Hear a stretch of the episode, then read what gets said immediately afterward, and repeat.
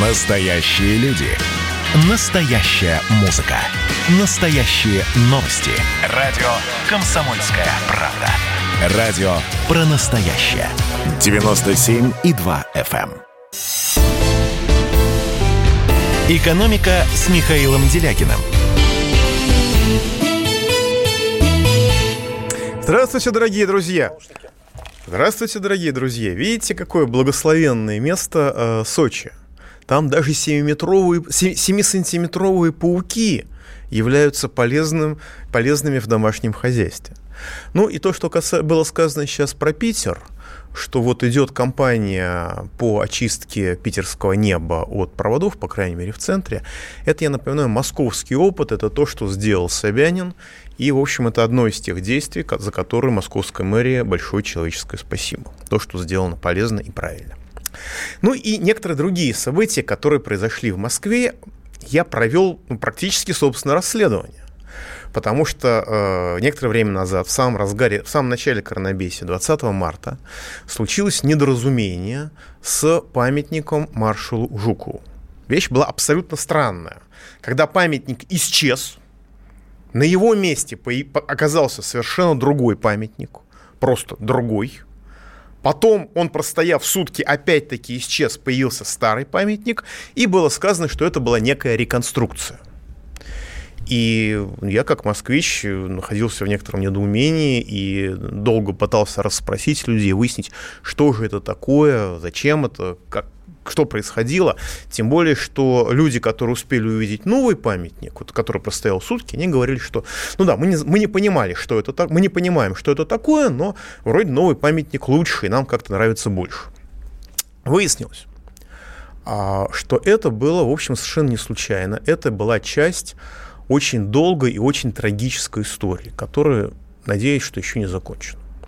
Дело в том, что автор памятника Жукову, выдающийся скульптор Клыков, он очень хотел успеть к 50-летию Победы. Это был 95 год. Все было сложно, все было плохо, даже не было мест, где толком, где можно отливать памятник. И он безумно торопился, он безумно спешил. И в результате получился памятник, которому он был страшно недоволен. И он сам рассматривал его как времянку. И тогдашние московские власти, в общем, против этого, насколько я понимаю, не очень, не очень возражали, но э, это Манежная площадь, это место, которое не в ведении московских властей находится, там несколько смежных, так сказать, юрисдикций, поэтому нужно договариваться со, со всеми. И э, Клыков всю свою жизнь жутко переживал – что э, стоит не тот памятник, который ему бы хотелось поставить. Он действительно достаточно странный, если вы посмотрите на этого Жукова, то он, э, нет никаких толком атрибутов Великой Отечественной войны, просто полководец, и его рука, которая вытянута вперед, она как бы говорит «стоп, хватит». И я сам слышал, и, ну, как бы, я один раз это слышал, но когда я расспрашивал людей, выяснилось, что это не одиночная история. Когда дети спрашивают родителей, ну, откуда-то издалека приехавшие, а кому это памятник, и родители не могут ответить на этот вопрос, потому что ну, москвичи знают, а не все не москвичи это знают тоже. И э, Клыков сделал эскизы памятника, каким он должен был быть по его представлению, чтобы было понятно, что это маршалу победе и, более того, это великой победе советского народа. И по этим эскизам уже после его смерти, когда жить стало чуть попроще, ну, экономика чуть улучшилась, э, энтузиасты восстановили, э, сделали памятник, каким он должен был быть по замыслу скульптора. Значит, этот памятник поддержал, поддержал маршал Дмитрий Язов. Поддержала дочь маршала Жукова Эра, Константи... Э, Эра, Эра, Эра. Маршал Соколов, по-моему, последний или предпоследний министр, предпоследний министр э, обороны Советского Союза, они подписали письмо на имя президента Путина о том, что нужно заменить памятник. А за это проголосовала Общественная палата при президенте Российской Федерации. Но сугубо процедура согласования была сложной, и в какой-то момент, что называется, люди сделали глупость. Не имея должных разрешений или имея какие-то недолжные, в общем, они провели замену этого памятника, что, в общем-то, естественно, было, э, вызвало недоумение.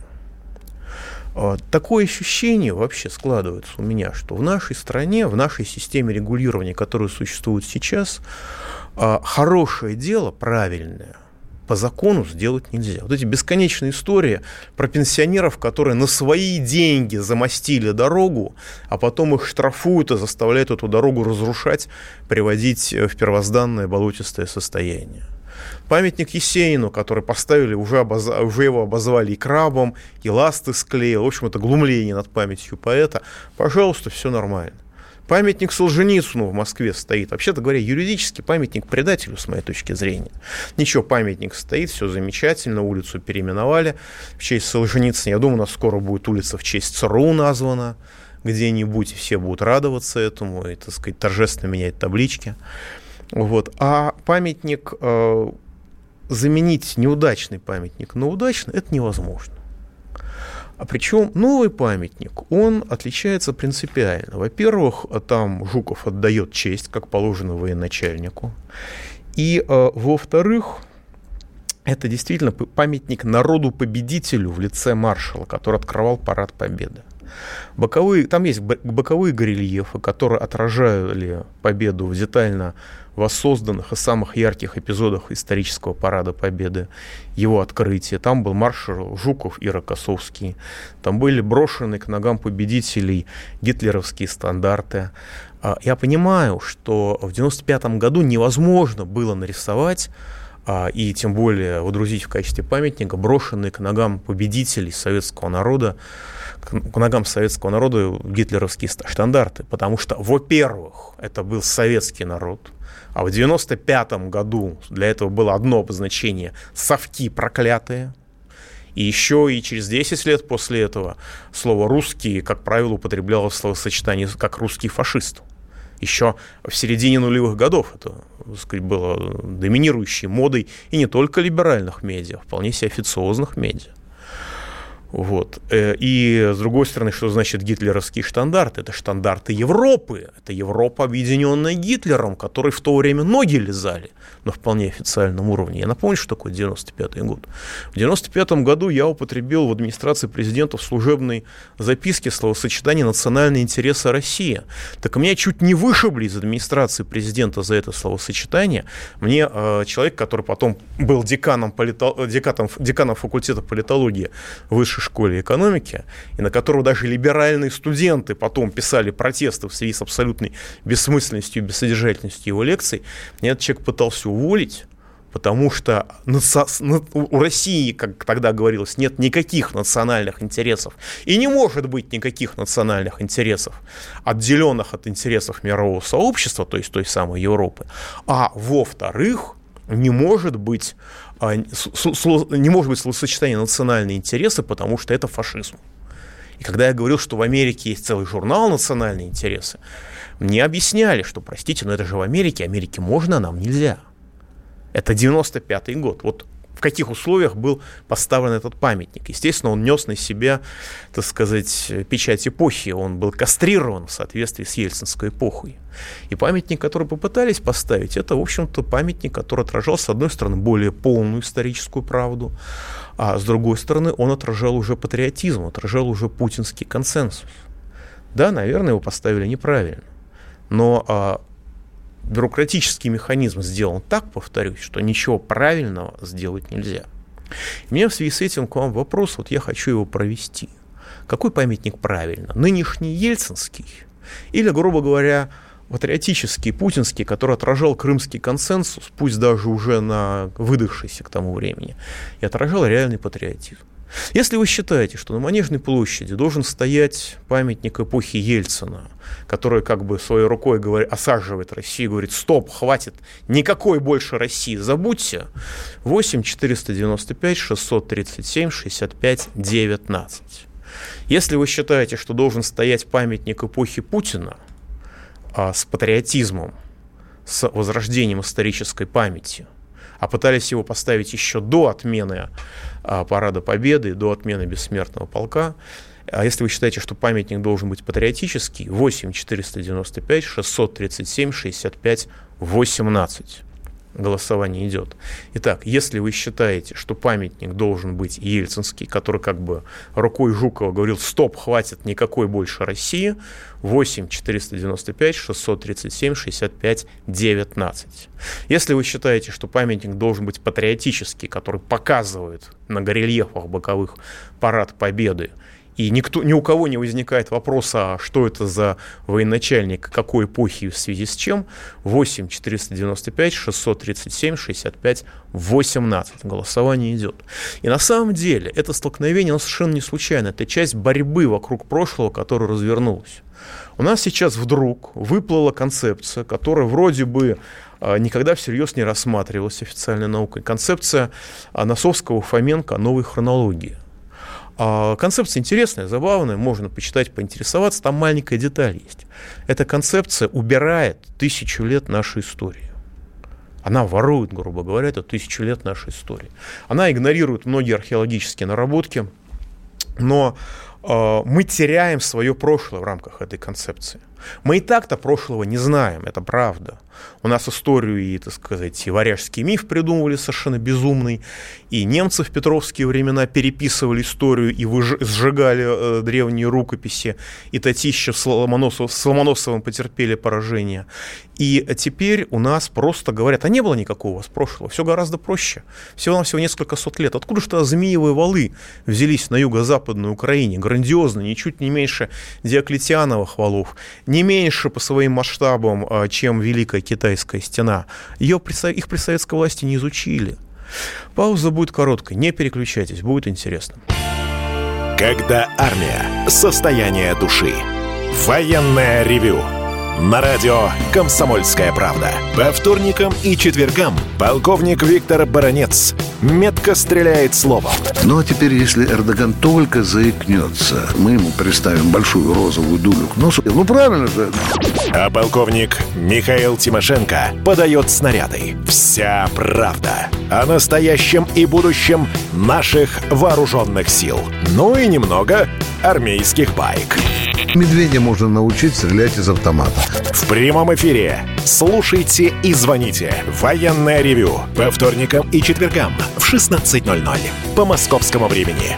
Никто не уйдет без ответа. «Экономика» с Михаилом Делякиным. Итак, дорогие друзья, продолжаем. Вот Иван Крюков пишет. Проспект Геббельса в Москве скоро появится такими темпами. Иван, вы э, не точны. Проспекта Геббельса в Москве пока нет. Я все-таки надеюсь, что не появится. Но улица Солженицына уже есть, и, по-моему, этого вполне достаточно, учитывая, так сказать, достоверность его произведений. Вот. Э, возвращаясь к нашей теме, мы продолжаем опрос – какой памятник Жукова вы хотели бы видеть на Манежной площади в центре нашей Родины?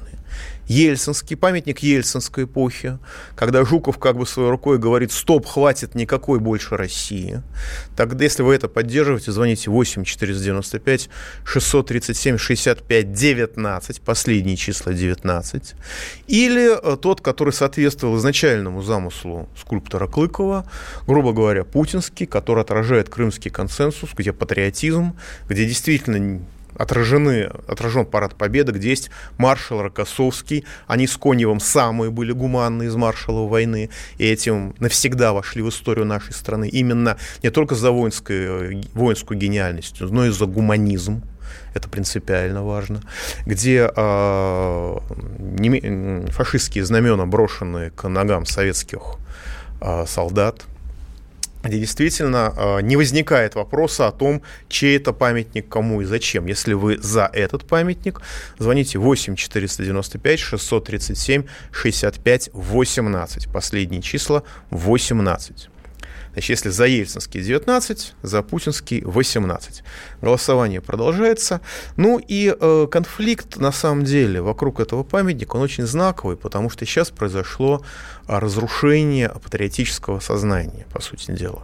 Разрушение патриотического как бы, сообщества.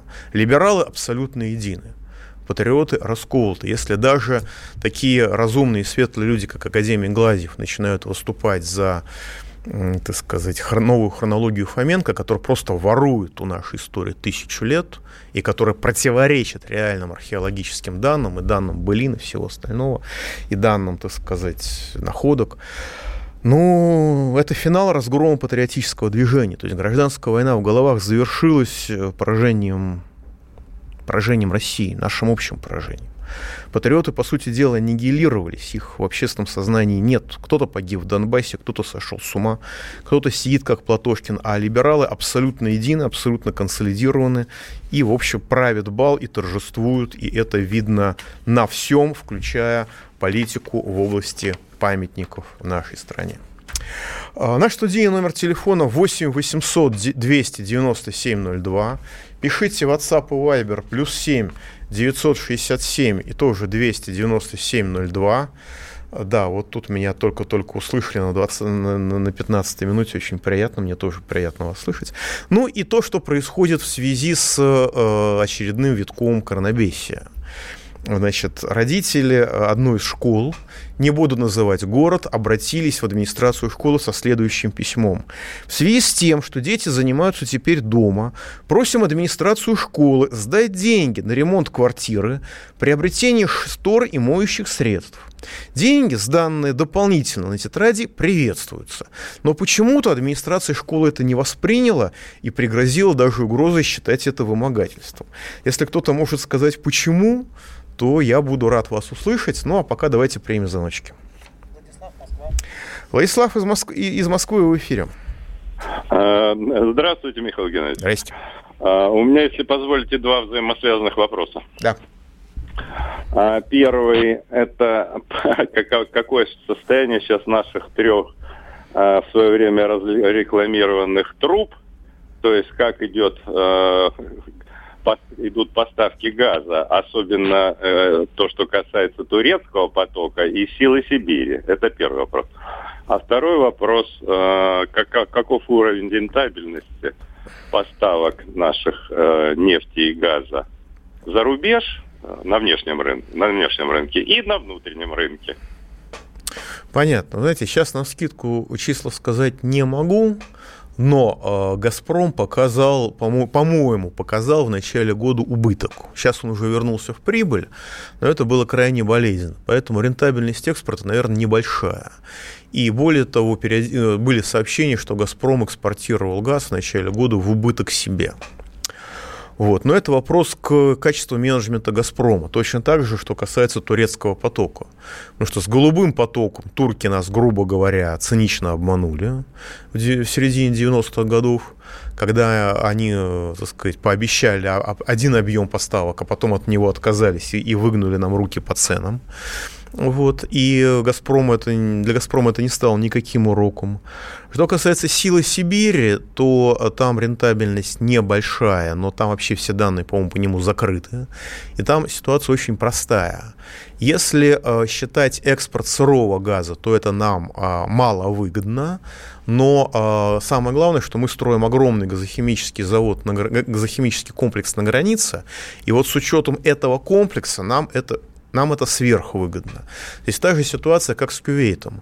А, извините, с Катаром, извините, ради бога, с Катаром. Катар поставляет свой газ в Европу, ну, в общем, с минимальной прибылью, сжиженный природный газ.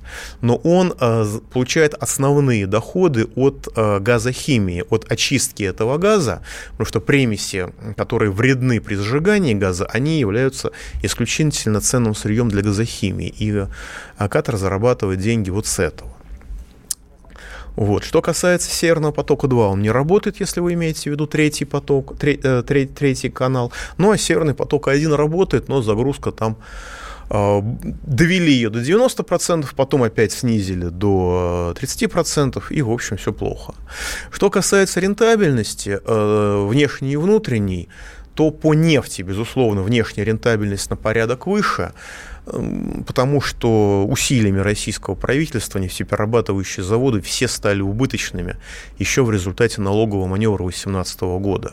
Сейчас они, по сути дела, датируются. Это безумный механизм, который называется, по-моему, обратный акциз или что-то в этом духе. Но, э, в общем, нефте, нефтепереработка убыточна, и все сделано для того, чтобы ценное сырье нефть не доставалось России, а доставалось как это называется, фешенебельным странам, на которые, собственно, работают российские либералы, судя по всему. Э, в Газе э, не знаю, но внутри страны э, я думаю, что рентабельность у «Газпрома» будет повыше, чем на внешних рынках а тем более, что цены так не колеблются, как на внешних рынках, а только растут. Но здесь проблема в том, что внутри страны э, деньги, которые получает «Газпром» с нас, эти деньги подконтрольны, эти деньги прозрачные. А те деньги, которые «Газпром» получает за экспорт газа, они как бы поступают на его счета за границей, и там возможны, что называется, разнообразные нюансы. Давайте еще звоночек примем. Антон из Хабаровского в эфире. Рад слышать вас. Здравствуйте, Михаил Геннадьевич. Здравствуйте. У меня такой вопрос. Это так называемых вот европейских и общечеловеческих ценностей. Скажите, вот почему, как только вот наше государство эти ценности провозгласило, да, у нас произошла потеря там армии, промышленности, там культуры, не знаю, медицины, многих вещей. Э, что за странные такие ценности? Хотя вроде бы они хорошие. Но на самом деле что-то может быть другое, какая-то подоблека есть в этих ценностях. Почему потеряли? Вы знаете, исторические европейские ценности правильные. Это гуманизм, это суверенитет, это независимость. Это правильные ценности. Из них выросла вся европейская цивилизация, наша цивилизация тоже, потому что мы европейская цивилизация, просто не западная, а восточноевропейская. Вот и вся разница. Но э, в последние годы, в последние даже, я думаю, три десятилетия, европейцы свои ценности извратили до полного отрицания. И вместо прав человека стало право извращения, стало право саморазрушения. Грубо говоря, Европа была за свободу всегда. Просто раньше мы и европейцы вместе были за свободу для. Свобода, которая нужна для того, чтобы быть человеком. А сейчас европейцы превратили свою свободу в свободу от. В свободу от того, чтобы быть человеком. И в этом мы с ними уже не согласны. Когда мы попытались именно это у них перенять, мы себя разрушили. Это было неправильно. Сейчас мы от этого довольно медленно, довольно мучительно восстанавливаемся. Естественно, подвой и ласк, подвой и э, лай европейцев и их российских шавок, потому что европейцы, что называется, уже не те. Еще звоночку. Ростислав, Москва. А, Ростислав, слушаю вас. Добрый вечер. У меня вопрос, несознательно ли пренебрегает нашим здоровьем э, власть, введя продуктовый код санкций? Вот в замечательном фильме «Тасс уполномочен заявить», там в Луисбурге, Славину, в Прагаи говорят, наши предки что-то не то ели, поэтому способ близорукости водителей тут. Вот нужно качественное масло, например, для зрения подрастающего поколения. Было прекрасное сливочное импортное, сейчас не пускают. Сливочное масло они пускают, простите? Ну, финское купите сливочное масло. Вот. Вообще-то, а... вообще-то финны производят сливочное масло в России по своим рецептам, ничуть не хуже финского сливочного, при всем уважении. Скажите, а почему пятерочка завалена латвийским пивом, а не пускают, например, финский апельсиновый сок тот же сюда? Честно, что, говоря, что честно говоря, я не знаю политику пятерочки. Вот. Мне не нравится, я категорически против уничтожения продуктов. Они должны, что называется, идти бесплатно э, социально незащищенным группам. Но контрсанкции, ударить по кошельку, это единственный способ разговора с Западом. Пауза будет короткой. Пожалуйста, не переключайтесь.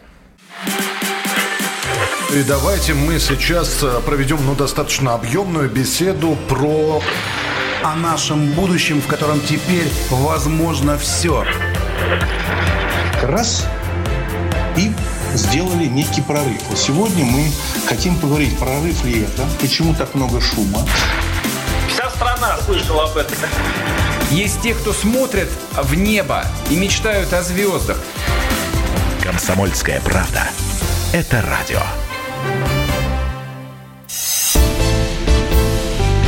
«Экономика» с Михаилом Делякиным. Итак, дорогие друзья, продолжаем наш опрос. Какой памятник Жукову, маршалу Победы, вы хотели бы видеть на Манежной площади в нашей столице? В Москве. Если нынешний Ельцинский, который как бы рукой показывает, стоп, хватит никакой больше России, при виде которого дети задают вопрос, а это вообще кому памятник в связи с чем, звоните 8 495 637 65 19. Если тот, который, был, который простоял один день и был изготовлен по так сказать, завещанию скульптора Клыкова, который отражает всю полноту истории с, со штандартами, брошенными к мавзолею, с Рокоссовским и с Жуковым на параде, и с Жуковым, который отдает честь, и четко, четко написано в связи с чем этот памятник, тогда 8 495 637 65 18. Итак, Ельцинский памятник, последние числа 19, памятник патриотический, памятник, ну, если угодно, путинский, последние числа 18. Голосование продолжается. Тут масса всяких комментариев не очень позитивных, но у меня для вас хорошая новость. Действительно, иногда приходится хвалить наше замечательное руководство, но, что называется, когда есть за что.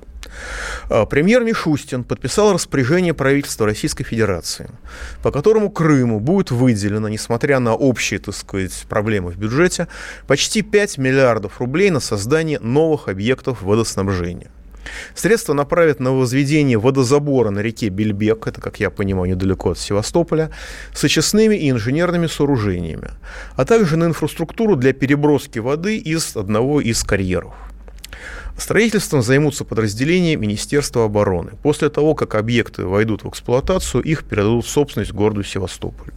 Еще более 870 миллионов рублей, то есть общая сумма превышает 5,8 миллиардов, предусмотрено выделить на капитальный ремонт водопроводов, замену устаревшего оборудования и разработку дополнительных скважин. Дополнительное финансирование позволит улучшить ситуацию с водоснабжением в Крыму. Средства будут направлены из резервного фонда правительства. Деньги на такие вещи там есть традиционные.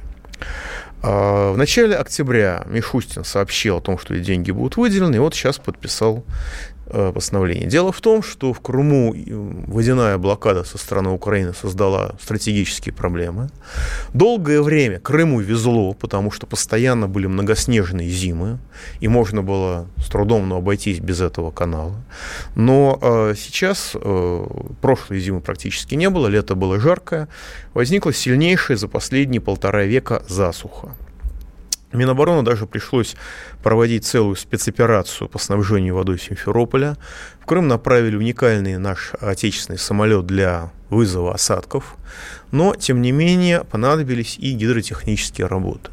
Я с самого момента, когда стало ясно, что Россия воссоединяется с Крымом без Новороссии, без так сказать, э, северного берега Черного моря, я говорил о необходимости энергомоста, о необходимости нормального транспортного моста и о необходимости нормального э, сказать, магистра... создания магистрального водопровода, благо не так далеко э, в море впадает река Кубань.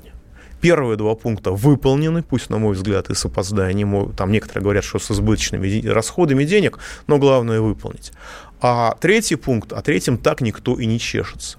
Хотя такая великая техническая держава, как Турция, опережающая нас, судя по всему, на много шагов, давным-давно построила, причем в ударные сжатые сроки, водопровод из Турции, где тоже воды особо немного, а водопровод аж на Северный Кипр.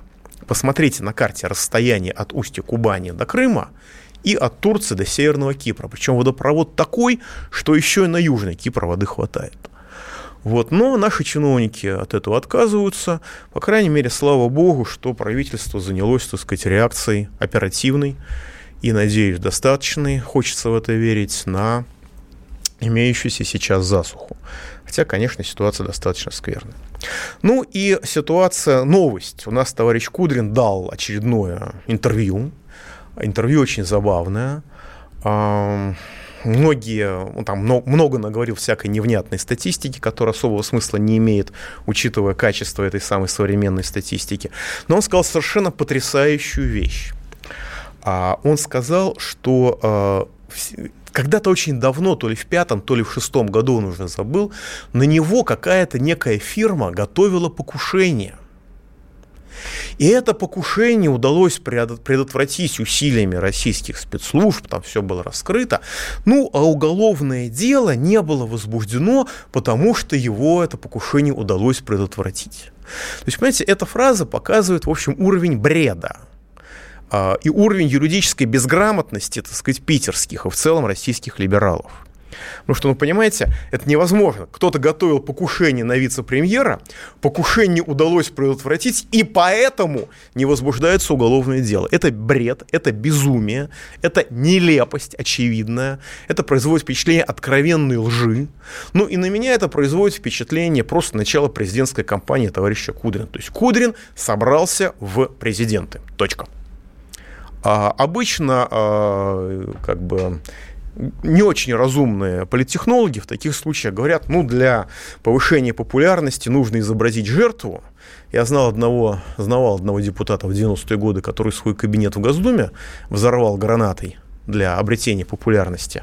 Ну, слава богу, его посадили, если я правильно помню. Реально, гранатой взорвал кабинет в Госдуме вот, изображал на себя покушение. Но товарищ Кудрин, он человек все-таки более цивилизованный, более мягкий, более корректный, бухгалтер, а не экономист. Поэтому он ограничился воспоминанием о том, что якобы когда-то что-то было. Но в реальности это, на мой взгляд, подготовка президента. А как у нас на самом деле бывает с уголовными делами, совершенно потрясающая история – у нас Нижегородская область есть, ей руководит молодой технократ Никитин, а, считается один из лучших губернаторов, который, судя по всему, просто спустил, дал, дал команду ФАС так называемым правоохранительным органам. Там действительно совершил самосож... самосожжение э, руководительница издания. Руковод... Журналистка, судя по всему, совершенно психологически неуравновешенная. Ну, не может уравновешенный человек называть свое издание «Коза Пресс». Но а давайте посмотрим с другой стороны. Если человек находится в разработке правоохранительных органов, то органы, представители органов обязаны читать все, все его социальные сети. Это инструкция, это обязанность. Год назад эта несчастная женщина писала о том, что вот надо бы, может быть, я сожгу себя в знак протеста против и так далее. Но если вы понимаете, что человек психологически неуравновешен, то, наверное, не надо устроивать, устраивать демонстративный обыск на грани погрома, приходя там типа в 6 часов утра. Наверное, это глупость, наверное, это провоцирование самоубийства, по сути дела. И вот новости с той же самой Нижегородской области. А, издание, кстати, новости Нижнего Новгорода, так называется, пишет, большой резонанс вызвал репортаж о Константине Иванове, обычном слесаре, которого посадили на 12 суток за неоплаченный штраф в 100 рублей за утерю паспорта. После сообщения журналистов районный суд пересмотрел решение мирового судьи, и Константина Иванова, который уже отсидел 6 суток, выпустили. При этом на суде выяснилось, что задерживать его вообще не имели права, потому что срок уплаты штрафа не истек. То есть у человека еще было время заплатить штраф, но его посадили. Сотрудники полиции его задержали, продержали ночь в отделе, и утром мировая судья Авдеенко вынесла ему максимально суровый приговор – причем полицейский Левин, составлявший протокол, убедил жену Иванова, что обжаловать приговор бесполезно. В результате простой слесарь с завода оказался за решеткой, отсидел 6 суток за 100 рублей, которые у него еще по закону было время оплатить. И это было озвучено в Сормовском районном суде. Журналисты обратились в ГУВД Нижегородской области, но э, с вопросом, будут ли предприняты меры к сотрудникам, которые проводили эти противоправные задержания, вообще совершили, по сути дела, преступление, невинного человека держали под замком, и мировой судья тоже совершил преступление, с моей точки зрения, вынеся заведомо неправосудный приговор, незаконный приговор. Но э, реакции пока, как я понимаю, нет ну, естественно, идут возмущения, огромное возмущение в средствах массовой информации, огромный сарказм. Ну и вот люди пишут, что вот из-за таких безмозглых судей полицейских и формируется отношение народа к власти. Но только я не думаю, что это не безмозглые судьи и полицейские, это судьи и полицейские, которые отражают отношение властей к людям. Просто транслируют людям, если кто чего не понял. Давайте примем звоночку. Роман из Сергеева Посада в эфире. Э, добрый день, э, э, Михаил Леонидович. У меня вот два вопроса на одну тему к вам. Вот банковская тайна, как известно, гарантируется нам государством. Вот скажите, пожалуйста, как с 2021 года будет, будет у нас соблюдаться при введении Мишутинского налога на вклады вот с миллиона рублей? И второй вопрос такой. Вот считаете ли вы законным вот такое введение, такого введения этого закона, налога, когда вклады 91 года до сих пор не компенсированы? Я вот задавал этот вопрос э, на прошлой неделе Альшанскому. Он сказал, что Буратино, богатые Буратино должны делиться. Вот, а как вы к этому относитесь? Спасибо большое. Спасибо. Это разные вещи. Законы, э, повышение налогов законно. Другое дело, что нам рассказывали, что налоги не будут меняться. Другое дело, что Россия единственная страна в мире, где, которая повышает налоги в условиях кризиса, но закон, налог принят законно, закон принят, и здесь нет нарушения тайны вкладов, потому что, ну, как бы, и так вся информация обменивается с банки обмениваются с налоговой, и главное, чтобы это не поступало во всеобщий доступ. На самом деле, конечно, поступает, но это является обычным нарушением, к которому уже все привыкли и примирились. Если у вас есть деньги в банке, вы должны быть готовы к тому, что про это будут знать все. Пауза будет короткой, не переключайтесь. Какие ваши доказательства? Ваши волосы будут мягкими и шелковистыми. Я убью тебя. Я сделаю ему предложение, от которого он не сможет отказаться. Ну, за понимание. Я вот думаю, что сила в правде. У кого правда, тот и сильнее. Прошлое не дает себя забыть. Запахами, музыкой, фотографиями. Мы помним прозвища своих одноклассников, хотя самих их не видели очень давно. Мы до сих пор в памяти бережно храним правила дворовых игр. Все эти воспоминания оживают в программе «Дежавю». Меня зовут Михаил Антонов. По субботам и воскресеньям в 11 часов вечера мы говорим о том, что нас радовало и огорчало. Какими мы были раньше. Давайте вспоминать вместе. До встречи хулиганы. «Экономика» с Михаилом Делякиным. Итак, дорогие друзья, подводим итоги нашего голосования. Проголосовало почти 300 человек, что для такого довольно абстрактного вопроса, на мой взгляд, результат абсолютно сумасшедший, абсолютно колоссальный. 3% а, высказалось за сохранение нынешнего ельцинского памятника, где Жуков как бы говорит «стоп, хватит, успокойтесь, никакой больше России». 97% а высказалось за замену его памятником, который соответствовал замыслу скульптора Клыкова, который действительно отражает величие победы советского народа в Великой Отечественной войне и отражает значение фигуры Жукова и э, значение фигуры Рокоссовского, который принимал парад не только в силу своих выдающихся воинских качеств, вернее, как бы ну, командовал парадом, но и потому, что он был наряду с Коневым э, самыми гуманными маршалами той войны. Он действительно очень сильно берег солдат, и это все знали и помнят это до сих пор. Таким образом, 3% за нынешний памятник, 97% за его замену на патриотический памятник. Ну и поэтому нет никаких сомнений, что нынешний ельцинский вариант памятника будет сохранен с моей точки зрения. Очень хотел бы ошибиться, но э, государственная политика не оставляет надежд на, на мой взгляд, на перемены к лучшему. Новости. Facebook группа «Интересная Москва» сообщает, что в Москве студентам угрожают отчислением за отказ прививаться от гриппа.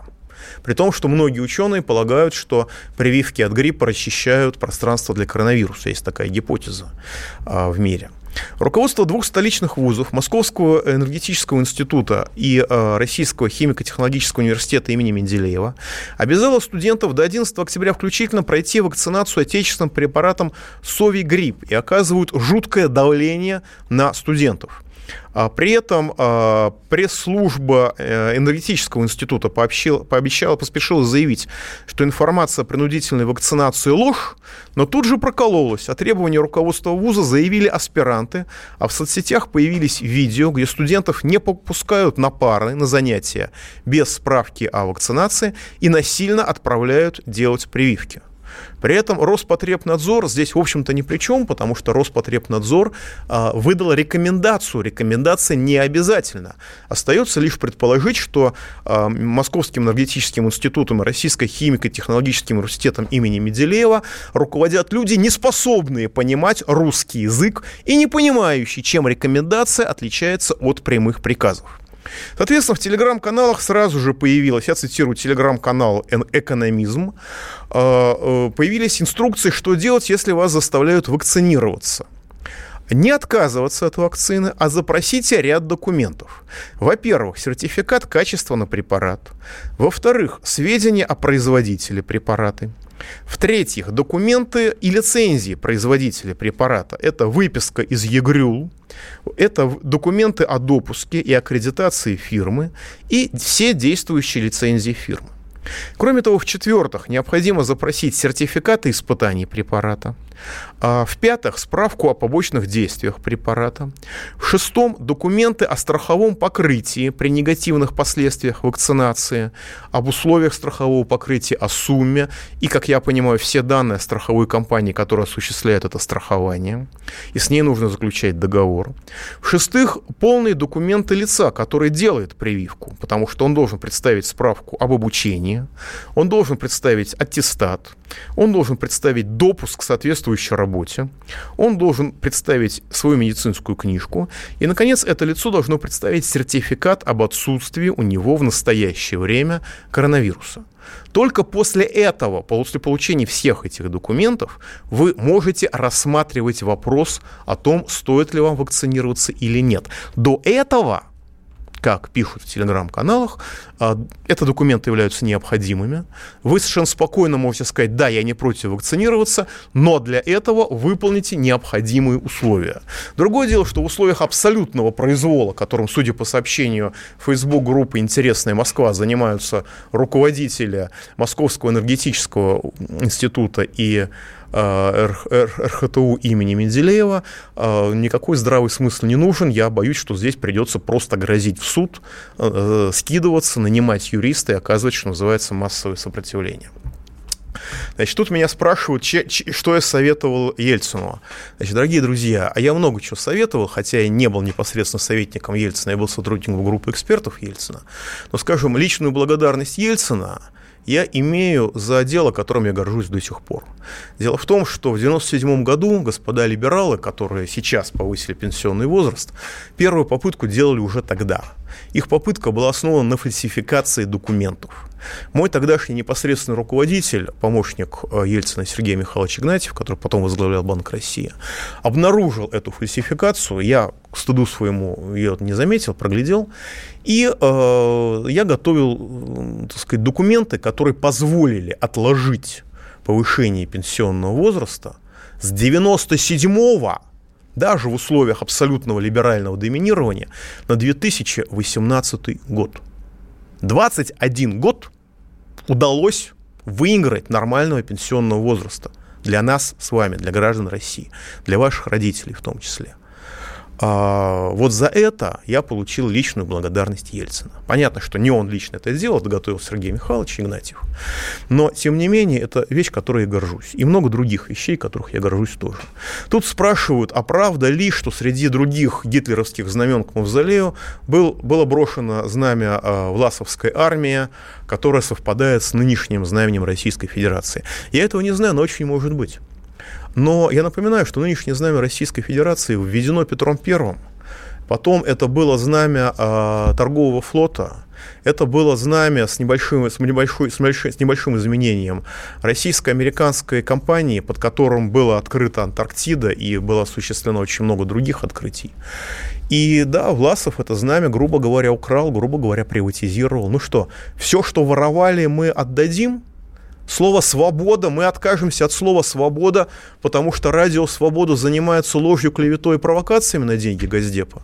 Мы откажемся от демократии, потому что американцы приватизировали это слово и разбомбили его.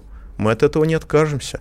Российский флаг нынешний освящен подвигами российской армии в двух чеченских войнах, в Сирии, в Ливии. Ну, в Ливии нет во многих других местах, и это наше знамя. Ахматова когда-то говорила, что да, я не люблю советскую власть, но Ленинград прошел под этим именем а, блокаду, и пусть он называется не Санкт-Петербург, а Ленинград. И я думаю, что когда мы восстановим Советский Союз, Россия войдет в Советский Союз под своим нынешним историческим флагом, и на мелких жуликов и предателей типа генерала Власова никто не будет обращать внимания. И Украина войдет под желто-блокитным флагом, Белоруссия сама решит, под каким войти. Но если Казахстан войдет под голубым, если там будут нормальные люди им руководить, да какие проблемы? Если они не будут заниматься русофобией и переводить язык на латиницу. Я думаю, что это не та проблема, на которую сейчас стоит, так сказать, напрягаться. Спасибо вам. Пауза будет короткой. Не переключайтесь до следующего понедельника. Счастливо. Экономика.